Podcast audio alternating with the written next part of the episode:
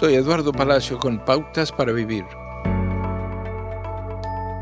¿Se siente hoy con el corazón roto?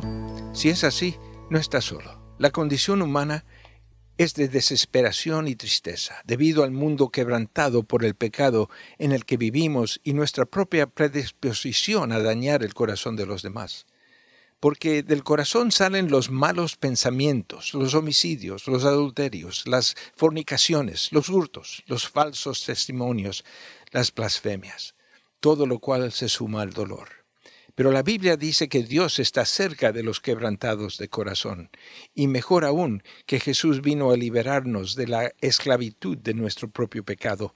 Estas son buenas noticias. El Espíritu del Señor Omnipotente está sobre mí, por cuanto me ha ungido para anunciar buenas nuevas a los pobres.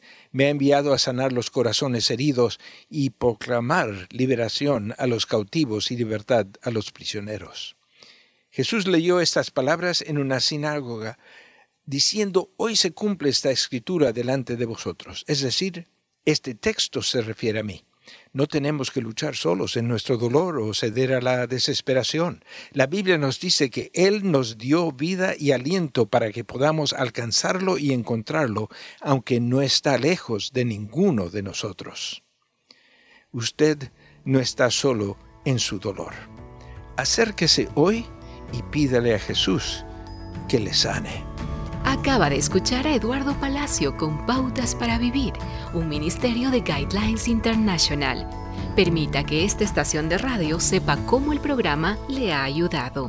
Acompáñenos en la próxima emisión de Pautas para Vivir. Gracias por su sintonía.